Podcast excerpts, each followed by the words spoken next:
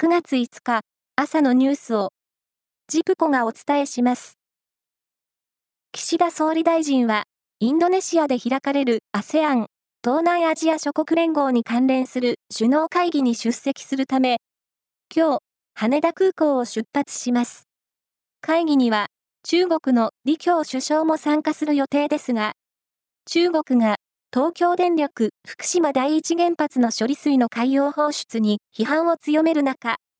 日本政府内には、二人の公式な個別会談は困難という見方が広がっています。岸田総理大臣は昨日、野村農林水産大臣と総理官邸で協議し、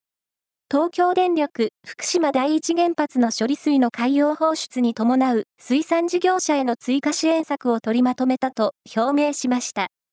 水産物の加工施設の整備や輸出先の開拓を柱に据え、新たに予備費207億円を投じて、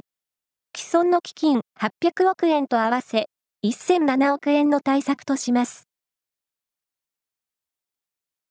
ジャニーズ事務所の前社長による性加害問題で、この問題の当事者の会は、事務所に対し、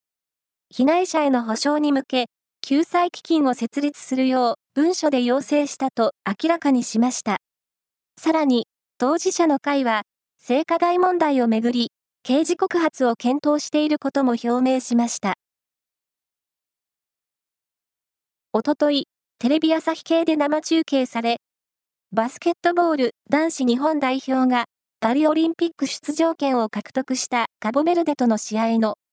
関東地区での平均世帯視聴率が22.9%だったことが分かりました。男子ゴルフの松山英樹選手が4年ぶりに国内ツアーに参戦することになりました。松山選手が出場するのは11月16日に宮崎県で開幕するダンロップフェニックスで、おととしのマスターズを日本人選手として初優勝して以来、初の国内ツアーとなります。